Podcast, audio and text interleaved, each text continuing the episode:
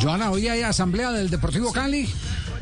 Sí, señor. Esta noche están esperando que lleguen, por supuesto, los asociados del conjunto azucarero para tomar esas decisiones importantes que se vienen en el conjunto azucarero. Bueno, porque, porque, porque la renovación azucarera, que es eh, el movimiento que desde hace rato viene fiscalizando los malos manejos en su momento del Deportivo Cali. Financieros. Eh, eh, renovación tiene dos propuestas, estoy leyendo acá.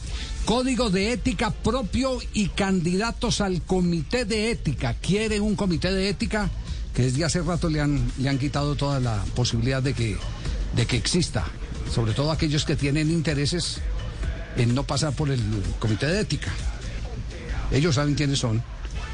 Acción social de responsabilidad contra el doctor Juan Fernando Mejía, esta sí es nueva, por el eventual daño patrimonial y sus acciones u omisiones que hubiesen causado a la estabilidad financiera patrimonial de la institución.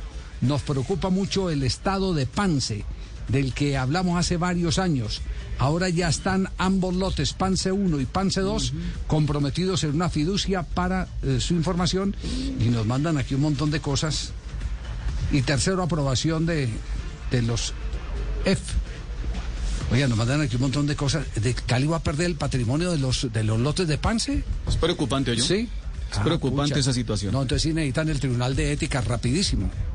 Rapidísimo, ne- rapidísimo necesitan el... Para que no se con- le embolate esa platica. Pero con retroactividad. Que lleguen desde mucho más atrás y empiecen a esculcar todo, todo ese daño que le han hecho al patrimonio del conjunto deportivo Cali. Institución admirable, del cual, de la cual fue cabeza un- uno de los más inolvidables presidentes y directivos que ha tenido el fútbol colombiano, don Alex Gorayan.